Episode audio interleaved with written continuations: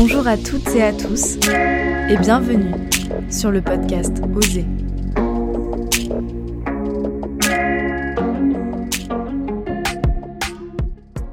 Bonjour à toutes, je suis très heureuse de vous accueillir au micro du podcast Oser en collaboration avec le Cocon Solidaire pour parler euh, de la santé mentale. Alors tout d'abord, pouvez-vous vous présenter et présenter votre rapport à la santé mentale?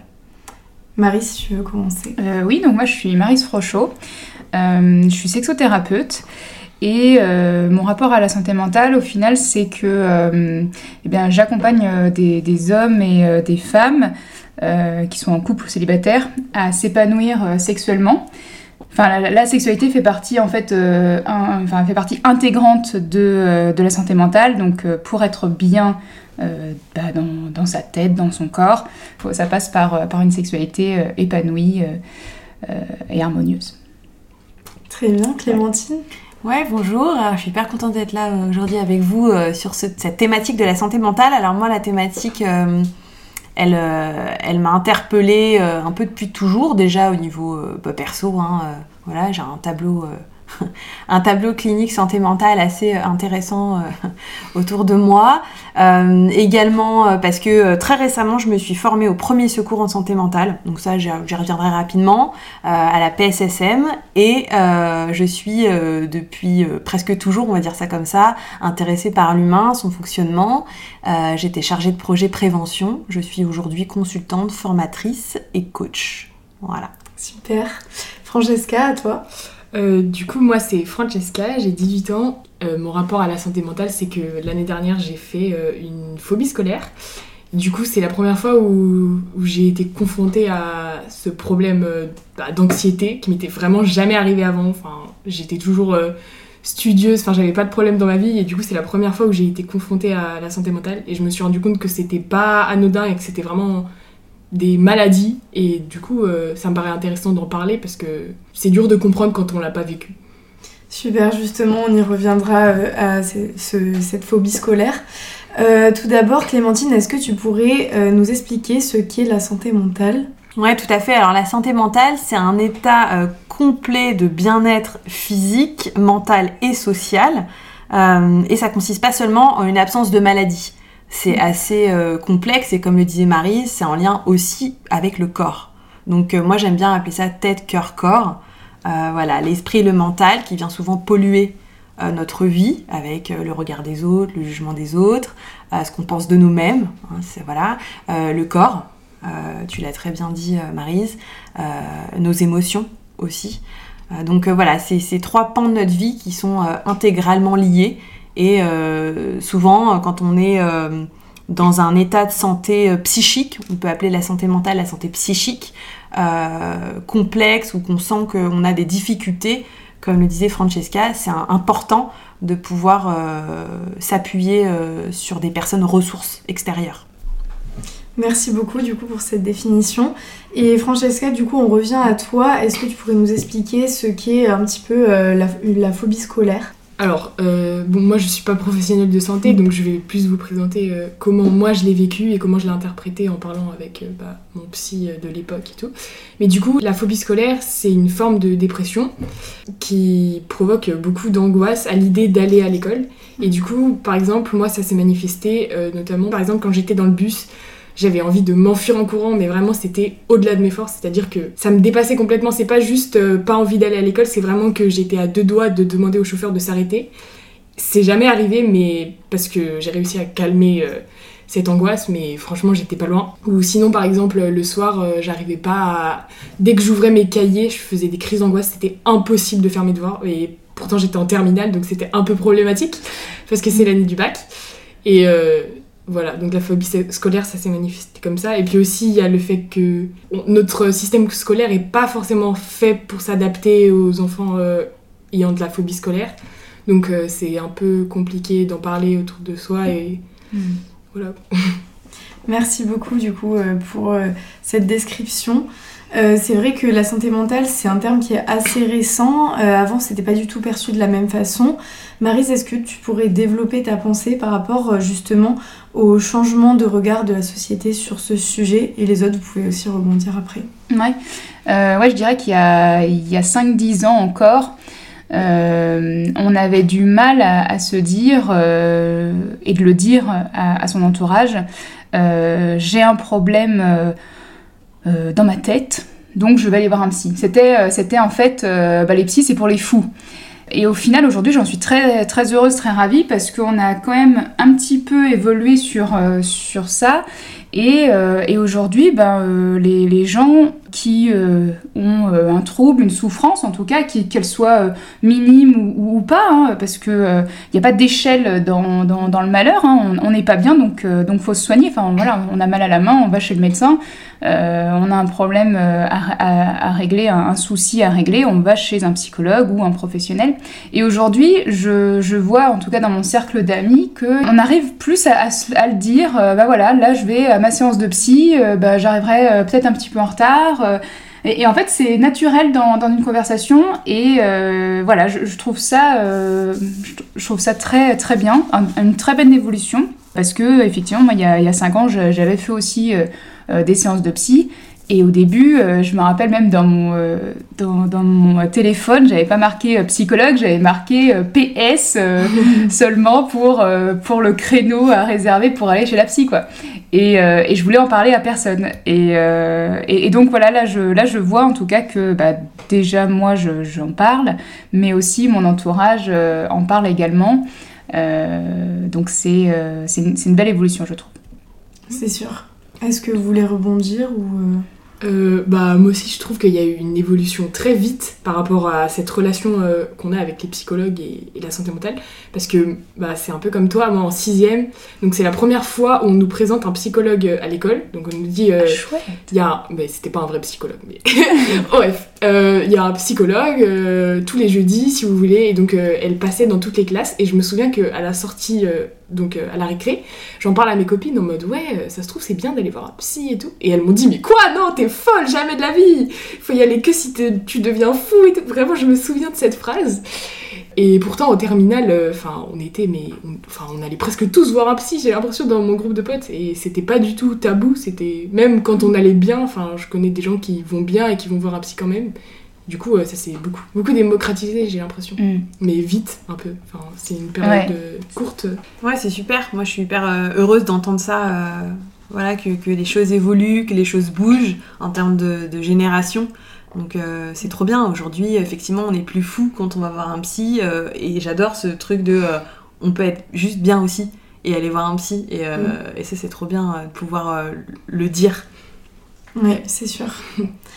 Euh, Francesca, tu dénonces le fait que la santé mentale soit un thème trop banalisé encore, malgré justement euh, cette démocratisation euh, d'aller chez son psy, etc. Est-ce que tu pourrais développer cette idée? Du coup, moi quand je dirais que la santé mentale c'est banalisé, c'est parce que je fais partie de la Gen Z, et la Gen Z a TikTok. Et donc sur TikTok, je trouve que les jeunes, ils ont tendance à... Les jeunes, de mon âge, plus petits ou plus grands, mais voilà, euh, ils ont tendance à trop rendre ça euh, tendance entre guillemets, alors que c'est pas du tout stylé euh, d'avoir des problèmes de santé mentale, c'est pas cool et quand on le vit vraiment, c'est pas rigolo. Et donc j'ai vu beaucoup trop de fois des personnes qui disent non mais genre enfin qui utilisent ça un peu comme une excuse genre non mais tu peux pas me parler comme ça, je suis en dépression en fait, mais enfin ça se passe pas comme ça, on reste des humains et je pense que enfin je sais pas, faut pas mettre un terme trop vite sur des choses qu'on comprend pas forcément. Par exemple, moi aussi, j'ai vu ma maman euh, faire un burn-out. Et euh, quand, euh, bah, je sais pas, c'est pas parce qu'on a trop de devoirs qu'on fait un burn-out, c'est vraiment pas comparable. Le burn-out, c'est une maladie. Enfin, ma maman, elle en garde des séquelles, et donc c'est vrai que c'est un peu dérangeant de fois de voir. Enfin, c'est cool qu'on en parle plus, mais qu'on en parle mal, c'est pas toujours génial du coup. Ouais, alors justement, euh, c'est euh, merci euh, pour ce partage, Francesca. C'est très juste, effectivement, à la fois cette évolution incroyable de, de, de, délier la parole et en même temps, voilà, de te, attention à ne pas trop banaliser. Et justement, moi, je voudrais juste parler des troubles psychiques en eux-mêmes, puisqu'on n'a pas expliqué du tout de quoi ils dépendaient, et ils dépendent essentiellement de trois facteurs. facteurs psychologiques, tout ce qui est génétique, hérédité, il y a une très grande partie psychologique, génétique, il y a une partie physiologique également. Euh, en lien aussi à tout ce qui est trauma, événements, hein, post-traumatique, etc. Et il y a une partie euh, facteurs sociaux en lien avec euh, l'environnement dans lequel on vit, la précarité, si on connaît la précarité, voilà. Donc il y a vraiment trois facteurs essentiels, physiologiques, psychologiques et environnementaux. Donc voilà, la santé mentale, c'est pas que, comme tu le dis très bien, Francesca, on fait ses devoirs, on n'aime pas les faire, c'est récurrent, ça nous saoule. voilà, être vigilant sur les termes qu'on emploie, tu as tout à fait raison. Merci beaucoup pour euh, ces précisions. Et justement, cette idée de banalisation, elle va aussi de pair avec euh, le caractère imperceptible de la santé mentale. Euh, en effet, lorsqu'on a une blessure corporelle, par exemple, on sait pertinemment qu'on est blessé, ça se voit. or, les problèmes de santé mentale, eux, ils sont pas forcément visibles. outre la banalisation, ça peut conduire du coup certaines personnes à dénigrer les problèmes de santé mentale. Francesca, est-ce que tu peux nous partager ton expérience par rapport à ça? Euh, du coup, moi, par rapport au fait de qu'on ait dénigré euh, ma santé mentale, euh, je le vois surtout après, parce que c'est vrai que sur le coup, c'était une telle angoisse qu'il y a plein de choses que j'ai oubliées. Mais je vois maintenant quand j'en parle que il y a la banalisation parce que c'est pas visible, mais aussi j'ai l'impression qu'il faut être vraiment au bout du rouleau pour qu'on nous prenne au sérieux. Et euh, quand je dis que bah, j'ai fait une phobie scolaire, ok, ça n'a pas duré 5 euh, ans, mais c'était quand même dur. Et ok, j'avais pas envie de mourir non plus. Mais je trouve que c'est quand même. Euh, j'étais quand même légitime de me faire aider et qu'on m'écoute. Et du coup, quand j'en parle, bah, on m'a déjà fait cette réflexion, mais ah, ça va, c'était pas si grave que ça. Mais enfin, vraiment, faut pas que j'ai envie de mourir pour qu'on me prenne au sérieux. Et je trouve que j'ai vraiment remarqué que les gens ils prennent au, sérieux la santé mentale vraiment que quand c'est euh, grave quoi, quand ils me voient faire une crise d'angoisse. Mais sinon, euh, mes parents par exemple, euh, ils me forçaient à aller à l'école et ils comprenaient pas que c'était vraiment horrible. Enfin, genre, je leur en veux pas parce que je comprends que c'est une autre génération et, voilà, mais c'est vrai que c'est un peu difficile parce que bah, vu que c'est pas visible, ils se rendent pas forcément compte à quel point c'est mm. grave. Non, mais enfin, si je peux rebondir juste, effectivement, c'est que euh, y a, voilà, enfin, je le disais tout à l'heure, mais il n'y a, pas d'échelle au malheur. Donc, si toi, à un moment donné, Francesca, tu, tu avais euh, euh, un problème, en tout cas cette phobie, bah, tu as bien fait d'aller vers un professionnel.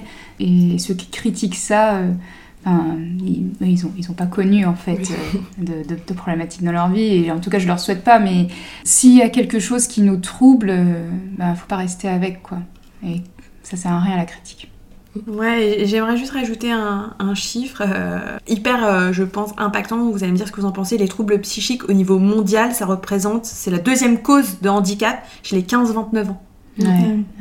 Il y a juste à dire ça en mm. fait. Mm. Euh, on prend l'impact énorme des 15-29 ans, mm. euh, justement cet âge euh, un peu bâtard entre guillemets, mm. on se découvre, on apprend qui on est, on va aller chercher ses limites, euh, et je rebondis sur ce que tu disais, et, et, quand on est jeune ou moins jeune, hein, je crois que là-dessus il n'y a pas d'âge non mm. plus, le jugement, le regard des autres, ça renvoie aussi à notre propre blessure à nous. ah ouais, ma fille va pas bien, et moi comment je suis aujourd'hui? Et parfois, c'est aussi ça. C'est pas tellement qu'on veut pas le voir, c'est comment on peut aider l'autre. Et ça, j'y reviendrai après, justement. Oui, bien sûr. Oui, et puis avec le, Covid, en plus, euh, récemment, euh, il y a eu. Enfin, moi, je sais que j'ai une petite sœur qui a, 17 ans. Là, euh, la, santé mentale, elle a pris un énorme boom. Tu vois, tu, tu parlais des, des, jeunes, que c'est la deuxième cause. En plus, avec le Covid, là, j'ai l'impression que ça. Il y, y, a beaucoup de choses qui n'ont pas été dites. Et j'espère qu'il y aura des professionnels en face de, de, de ces jeunes parce que en tout cas, moi, je le, vois euh, vraiment euh, au jour le jour, euh, il y, a, y a des besoins. Quoi. Oui, justement, on, y reviendra au fait que ça touche beaucoup les jeunes, les problèmes de santé mentale. les problèmes de santé mentale, justement, parfois ils sont pas visibles par l'entourage, mais aussi par les personnes elles-mêmes. dans ce cas, le corps peut exprimer ce mal-être. Marise, Clémentine, est-ce que vous pouvez expliquer justement cette idée que vous avez déjà un petit peu abordée? Eh bien, euh, effectivement, moi, je crois beaucoup à ce qui est euh, psychocorporel. Euh, le corps parle en fait. donc faut s'écouter, faut, faut écouter nos symptômes et même j'ai envie de dire quand les symptômes apparaissent, c'est déjà peut-être un peu trop tard, on ne s'est pas encore, on s'est pas assez écouté avant. donc des fois c'est rien, hein, enfin c'est rien, des fois c'est très minime, c'est par exemple un petit mal de gorge. Bah, ça peut être par exemple, bah, bon, peut-être qu'on peut avoir pris froid, hein, bien évidemment, mais s'il persiste, peut-être que c'est ben, qu'est-ce que tu n'oses pas dire, qu'est-ce, que, qu'est-ce qui n'a pas été dit, qu'est-ce que, tu voudrais dire? Euh, et, sinon, des, choses un peu plus euh, frappantes qui, euh, qui m'ont touchée et qui ont touché des femmes que j'ai rencontrées, c'est les cystites à répétition. La vessie qui s'enflamme, c'était, enfin voilà, la, vessie c'est quelque chose, c'est un lieu d'élimination. Euh, et souvent, c'était euh, lié à, une rupture, c'était lié à une insatisfaction euh, sexuelle ou non, à de la frustration, c'était lié à, en tout cas, les femmes et, moi-même aussi, je peux le dire, se sentaient enfermées d'une situation et en fait, bah, le corps vient à parler. Parce que bah, on ne s'est pas écouté, on n'a pas, pas su s'écouter en fait, parce qu'on ne nous apprend pas quand on est jeune à réellement s'écouter soi. on se dit toujours c'est pas grave, euh, ça va passer. Euh, j'ai pas mal, euh, c'est pas, pas grave. Et, des fois, effectivement, bah, alors c'est bien de rechercher la cause médicale hein, quand il y a un problème au niveau du corps, mais ne pas s'arrêter à ce que peuvent du coup annoncer comme diagnostic, eh ben non, il n'y a rien. Voilà, les, médecins parfois ne voient pas le, la problématique. Hein. Des fois, c'est pas, voilà, c'est psychique. Euh, et, ne pas se stopper à bah non, il n'y a rien, donc, euh, donc vous n'avez rien, madame ou monsieur. Euh, et effectivement, moi j'ai soigné ma cystite en, m'écoutant, enfin mes cystites à répétition, et même j'ai failli perdre un rein, ça, montait loin. et, et, du coup, ben, c'est vraiment des choses voilà, que, que j'ai appris. Et aujourd'hui, dès que j'ai une problématique, un symptôme qui apparaît, j'essaye de voir s'il n'y a pas un lien aussi dans, dans mon psychique pour, euh, bah, pour le comprendre et, euh, avancer plus vite. Très intéressant. Ouais, complètement. Euh, c'est laisser parler les mots avec nos mots. Mm. c'est le travail que je fais en tant que coach, que je fais en tant que guide pour les coachés que j'accompagne, c'est mettre des mots sur les mots MAUX, que ça soit de la phobie scolaire, que ça soit des problématiques de sexualité aussi, hein, que ça soit voilà il n'y a pas de technique derrière, il y a des mm. mots, des ressentis, des sensations, des émotions, et tant qu'elles sont pas parlées, tant qu'elles sont pas extériorisées, eh ben elles vont être comme une cocotte minute. Je prends un peu cette image-là où de temps en mm. temps ça va bouillir, ça va sortir, ça va, ça va sauter de tous les côtés, mais ça va pas être euh, apaisé. Euh, parfois aussi on peut ressentir de la culpabilité dans le fait de se sentir mal et on minimise soi-même son mal-être. Est-ce que vous avez déjà fait face à ce genre de situation ou est-ce que vous avez connu euh, des personnes dans ce cas? Moi, je trouve que j'ai beaucoup de chance dans ma vie. J'ai une grande famille. Je corresponds à peu près aux critères de beauté. Enfin, je me suis jamais fait embêter pour ça. J'ai, euh, je m'en sors bien à l'école. Enfin, voilà, j'ai pas vraiment de problème. J'étais toujours euh, dans les premières de ma classe au collège, au lycée et tout. Et donc, quand la phobie scolaire elle est arrivée, je me sentais pas trop légitime parce que je me disais, mais j'ai déjà tout, enfin, je peux pas encore me plaindre de quelque chose alors que je m'en sors très bien dans ma vie. Et du coup, euh, c'est vrai qu'au début, bah, je réagissais pas trop, quoi. J'attendais, euh, comme t'as dit, euh, que la cocotte minute explose et je sentais que mon corps il en pouvait plus, j'étais fatiguée tout le temps et tout. À un moment, je me suis rendu compte que c'était pas. Enfin, qu'il fallait quand même que je m'écoute, même si je pensais que c'était pas grave, quoi.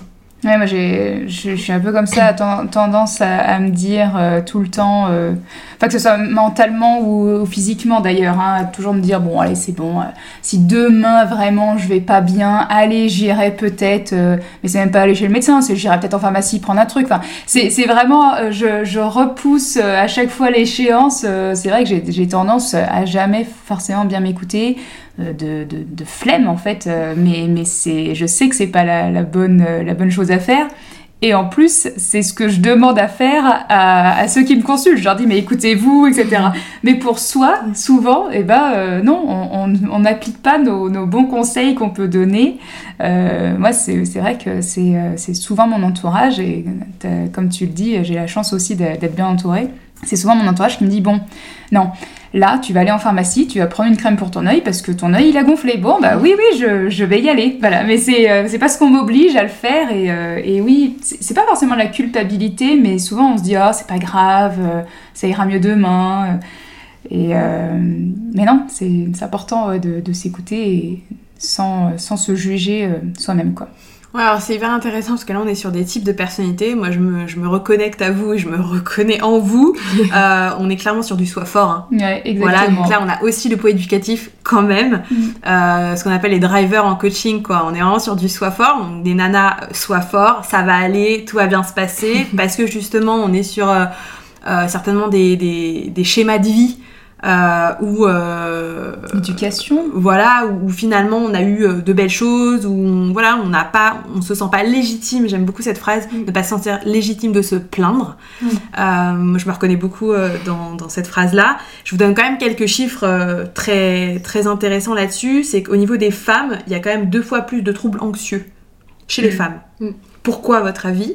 Je ne vais pas faire un quiz parce qu'il y a de la charge mentale en plus Ouais. Quelle qu'elle soit, hein, la charge mentale, qu'elle soit maternelle, qu'elle soit parce qu'on est femme et que on prend aussi le poids de certaines choses, ça c'est très archaïque aussi, hein, euh, euh, et la charge hormonale aussi Mm. beaucoup. On n'en parle pas là tout de suite, c'est pas le sujet, mais il y a quand même un énorme poids de charge hormonale. Bah justement, ça fait une transition parfaite avec euh, la question suivante. Euh, en effet, selon l'organisation MINS à Genève, qui a pour but de promouvoir la santé mentale, 18% des femmes font état de détresse psychologique contre 12% des hommes. Donc justement, pensez-vous que les femmes sont plus touchées euh, que les hommes concernant la santé mentale ou peut-être qu'il y a une autre explication? Donc tu as un peu répondu avec les chiffres, euh, Clémentine, mais Francesca, tu veux rebondir? Bah moi je dirais que, enfin pour rebondir sur ce que tu as dit, puisque pour moi c'est exact, enfin logique, mais, euh, mais j'avais vu euh, une étude une fois, euh, c'était sur des enfants de 5 à 6 ans qui euh, devaient décrire dans un petit texte une personne intelligente. Et en fait, euh, quand ils avaient 5 ans, les filles, elles se décrivaient, enfin, elles décrivaient une femme, et les garçons, ils décrivaient un homme. Et on s'est rendu compte que à 6 ou 7 ans, les filles commençaient à écrire sur un homme et les, les hommes sur les hommes. Mm. Et donc, euh, je trouve que cette étude, elle est assez euh, significative parce que 6 ans, c'est l'âge où on apprend que euh, euh, le masculin l'emporte sur le féminin.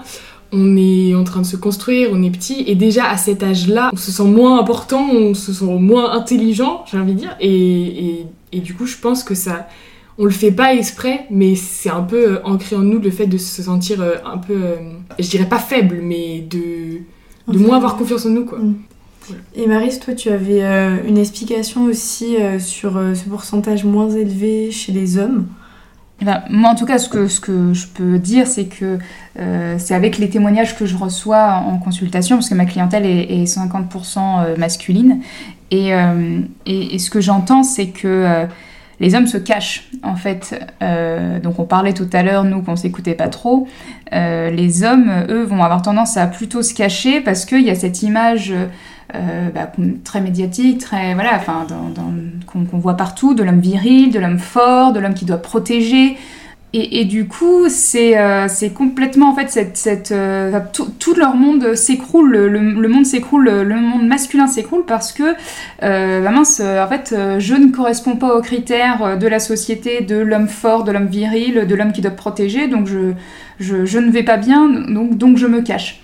Et, c'est vrai que, alors moi je suis que sur la sexualité, hein, dans, dans, les troubles rencontrés par les hommes, mais euh, quand ils viennent me voir, euh, oui, c'est des hommes qui sont vraiment en souffrance en fait, euh, et qui n'ont pas parlé pendant, euh, pendant, pendant, presque des années parce que fallait correspondre à un idéal masculin de carrure. euh, voilà, on voit dans les Marvel, dans, dans les, dans les super-héros, euh, des hommes super forts, toujours, euh, c'est toujours eux qui vont, euh, qui vont sauver la planète. Il ben, y a cette éducation qui est faite de, de l'homme fort. Euh, donc c'est peut-être aussi pour ça euh, ça n'explique pas tout, mais il y a peut-être aussi ça qui explique les chiffres aujourd'hui, parce que tout le monde a, euh, rencontre les mêmes problématiques. Euh, c'est pas pro-féminin ou pro-masculin la santé mmh. mentale. Oui, c'était cette ambivalence voilà, qui, qui, est intéressant de mettre en lumière. une chose est sûre, on en a déjà parlé, mais les jeunes sont les plus touchés par les problèmes de santé mentale. en effet, selon la Fondation Fondamentale, qui lutte contre les maladies mentales, un jeune sur trois est touché par les problèmes de santé mentale. Euh, Clémentine, tu souhaitais aborder notamment la prise en charge de la santé mentale euh, des jeunes aujourd'hui, qui rime souvent avec un surplus de médicaments. Est-ce que tu peux nous expliquer ce point-là?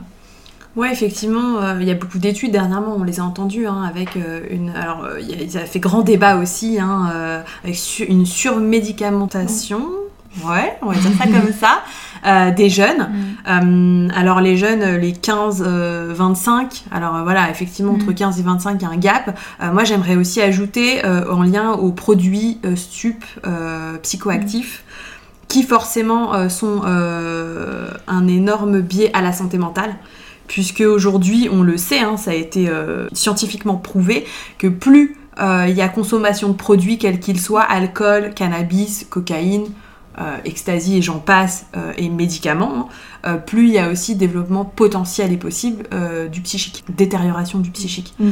Donc forcément, l'expérimentation faisant, quand on est jeune, qu'on a envie de tester des choses, et que on n'a pas forcément aussi de limites, puisque ça va aussi avec euh, le, le test, et ben on va aller toucher euh, son soi intérieur et on va aller aussi euh, le perdre parfois.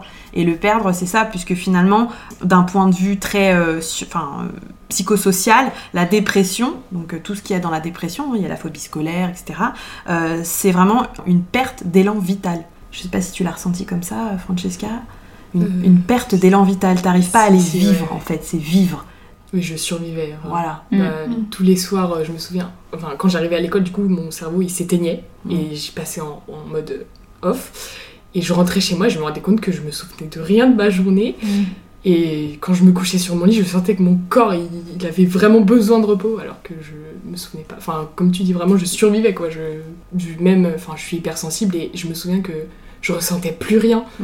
Et euh, du coup, quand j'ai commencé à aller mieux, je me suis rendu compte que bah, je recommençais à être moi-même, à retrouver ma personnalité, à re-être sensible. Et ouais, j'ai vraiment vu une différence euh, entre quand j'étais pas bien et quand ça allait mieux. quoi. Alors on arrive vers euh, la fin de cette table ronde. Clémentine, est-ce que tu pourrais peut-être nous donner quelques astuces pour déceler les signes alertants qui montrent qu'une personne a des problèmes de santé mentale? Ouais, tout à fait. Alors, euh, il y a plusieurs choses. Il y a l'isolement euh, social. Déjà, hein, tu, tu, tu le partages très bien, Francesca. Euh, on on n'a plus envie d'être en lien. Mm. Voilà, alors que d'habitude Mm. on aime, on a sa bande de potes, voilà, là on se replie sur soi, on mange plus à table avec sa famille. Parfois c'est des petites choses, hein, mais qui sont très très significatives. Effectivement, bah, la consommation de produits, voilà, d'être vigilant. Alors je parle plus aux entourages, aux référents éducatifs, parce que c'est à eux aussi, euh, je pense, d'avoir un œil là-dessus. Voilà, ça peut être euh, les problématiques de jeu aussi, hein, parce que là, euh, l'addiction au jeu Mhm. également, jeu d'argent, jeux vidéo, ça va aussi de pair. Euh, et puis, euh, la perte d'élan vital, c'est vraiment ne plus aimer ce qu'on aime d'habitude. Voilà, on aime manger, bah là on n'aime plus manger.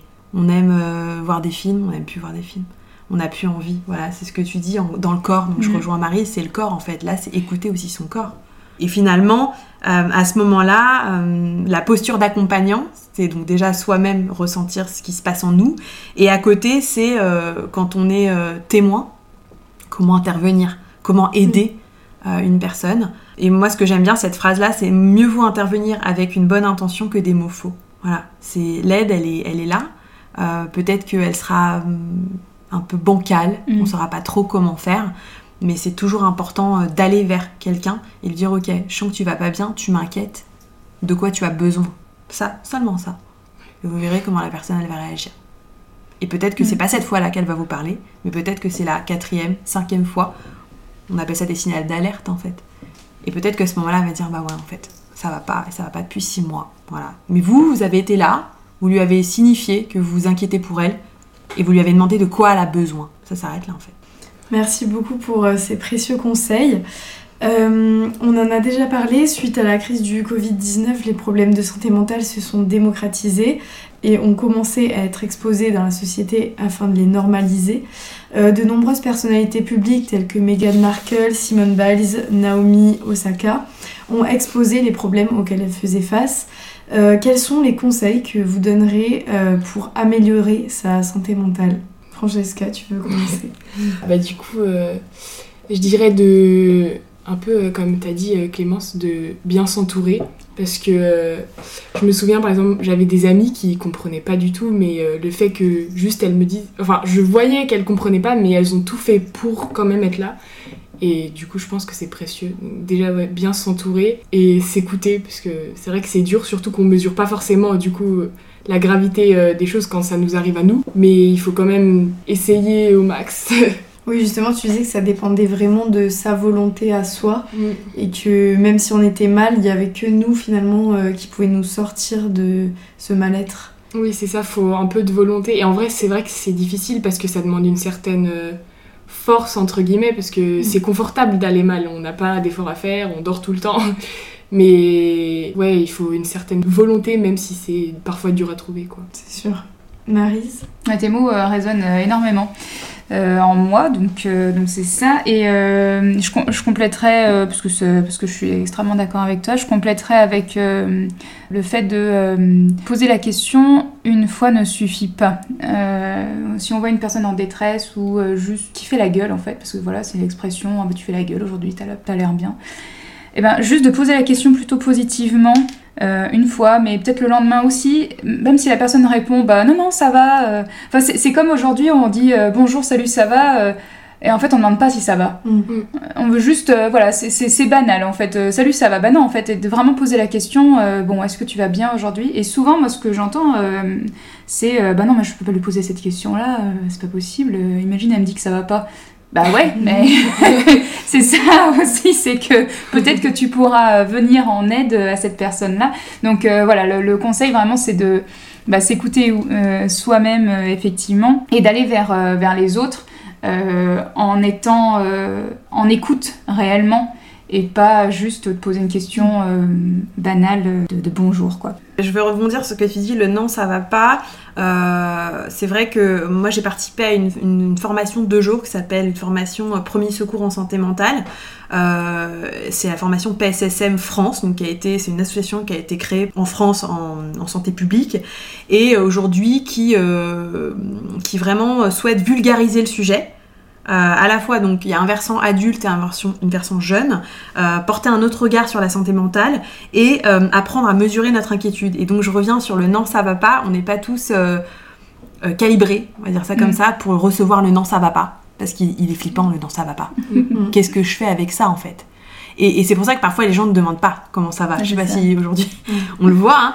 Euh, alors il y a le ça va ça va ou la comment ça va. C'est pas la même chose en plus. Hein. Alors justement la PSSM nous apprend à pouvoir euh, approcher quelqu'un, euh, lui demander comment ça va et, et si ça ne va pas, que lui dire. Donc j'ai donné hein, quelques petites clés, mais c'est une formation de deux jours, une formation citoyenne. euh, qui est formidable, je, je- j'ai zéro euh, goodies dessus, hein, mais, euh, mais vraiment, je, je- je souhaite vraiment qu'elle puisse encore plus se déployer pour que nous tous, aujourd'hui, nous puissions être amenés à dire et toi comment ça va? et, et- et être en mesure d'accompagner quelqu'un sur le non ça va pas en fait. Voilà. Super important. Merci beaucoup pour toutes vos réponses. On va terminer par la question signature du podcast. Quel adjectif qualifie le mieux les femmes selon vous? Pour moi, alors même si c'est pas forcément très en lien avec la santé mentale, mais c'est en tout cas quelque chose, c'est une idée en tout cas que j'ai en moi et que, et que je m'efforce à faire euh, résonner euh, dans mon entourage féminin, c'est que la femme, euh, pour moi, le, pre- le premier adjectif qui me vient, c'est qu'elle est libre. Et euh, elle est libre de faire euh, ce qu'elle veut et comme elle l'entend. Voilà. Donc euh, pour moi, c'est libre. Ah, moi j'en ai trois déjà en lien avec ce qu'on vient de dire, en lien avec ce que je suis, ce que je vis et, et je pense aussi la coach que je suis aujourd'hui, c'est force, puissance et résilience. Elle a dit ce que je voulais dire. Bah, pourtant c'est pas concerté tu vois et, euh, et c'est chouette en même temps de dire que euh, on a nos trois mots peut-être communs et qu'on a une génération de différence et euh, moi je trouve vachement dans l'espoir tu vois. Ouais, c'est vrai. Voilà donc mais dis les tiens peut-être ce sera les Ouais. mêmes je sais pas. Non, mais fini du coup. ce Non mais voilà force, puissance, résilience c'est celle-là. Ok. Bah, moi j'aurais dit force aussi, parce que c'est. Parfois on nous rabâche un peu trop que c'est pas le cas, et je pense que c'est le cas, on est tous forts et on peut tous s'en sortir. Donc voilà. Super, bah, merci beaucoup pour euh, vos beaux mots de fin pour clôturer Merci. euh, cette Merci table ronde. Merci. Et à très bientôt. Merci, à bientôt. Merci, à Merci. bientôt.